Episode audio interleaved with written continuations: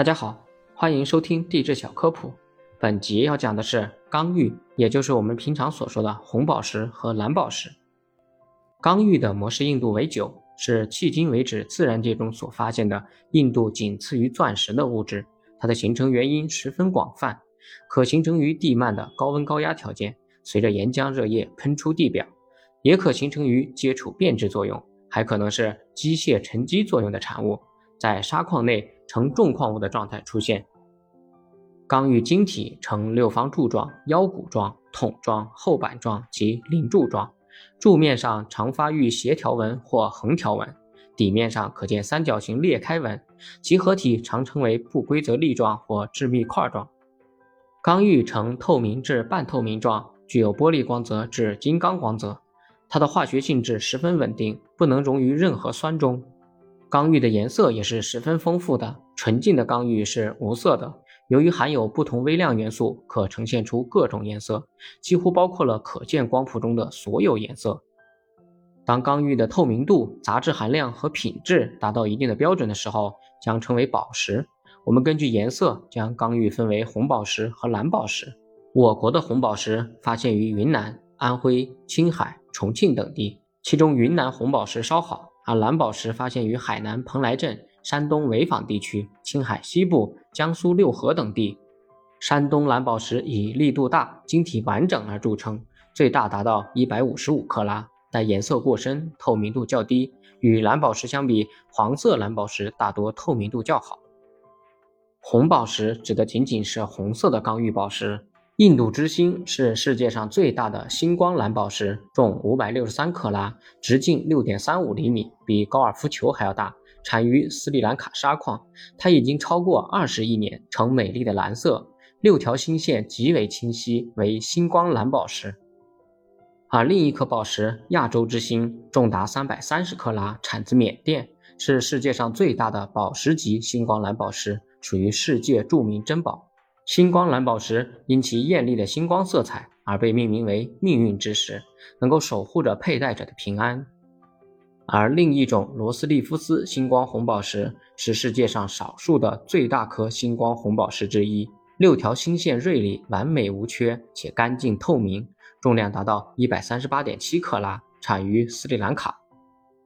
红宝石一词源于拉丁语，意思是红色，代表着热诚，寓意着吉祥。由于红宝石弥漫着一股强烈的生气和浓艳的色彩，以前的人们认为它是不死鸟的化身，对其产生了极大的幻想。炙热的红色总使人们把它和爱情联系在一起，被誉为爱情之石，象征着热情似火、永恒与坚贞，所以人们将其作为结婚四十周年的纪念石。中国最早发现红宝石是在石器时代和青铜器时代。人们很喜欢这种娇艳欲滴、颜色艳丽的彩色宝石，常常把红宝石随身携带，用来保佑平安。到明清时期，大量红宝石用于宫廷首饰，成为身份和地位的象征。很多公主、王爵都喜欢佩戴红宝石饰品，数代皇后的凤冠上都嵌有红宝石，认为红宝石饰品能够带来幸福。后来，从著名的明定陵中发掘出大量的优质品质的红宝石饰品。清代官员的顶戴制度中还明确规定，只有亲王以下至一品大员的顶戴上才可以采用红宝石。另一种宝石叫蓝宝石，它寓意着臻于完美之物的意思，它被看作是忠诚、坚贞和德高望重的象征。除去红色系列以外的所有颜色的刚玉宝石，包括无色、黄色、绿色、蓝色等等，都被称为蓝宝石。只是在定名时，除了蓝色刚玉直接称为蓝宝石外，其他各种颜色的刚玉需要在蓝宝石名称前冠以颜色加以形容，比如黄色蓝宝石、绿色蓝宝石等。蓝色的蓝宝石因其通透的深蓝色而得到“天国之石”的美称，被古代人们蒙上了神秘的超自然色彩，被视为吉祥之物。早在古埃及、古希腊和古罗马时代，被用来装饰清真寺、教堂和寺院，并作为宗教仪式的贡品。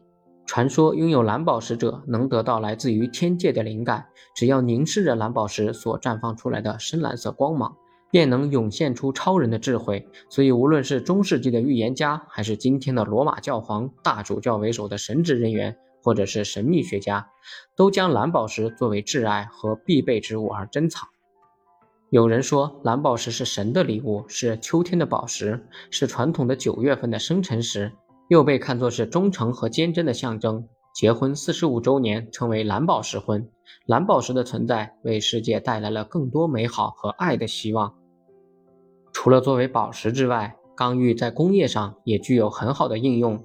它的耐高温、耐腐蚀、高强度等性能，常被用来制作锅钳、器皿以及各种高温炉窖。如耐火材料、陶瓷制作炼铁高炉的内衬，可以既耐高温又有保温的效果，也被用于冶炼稀贵金属和特种合金，还可以制作保温材料，如钢玉轻质砖、钢玉空心球和纤维制品等。由于天然钢玉的产量供不应求，所以出现了人造钢玉。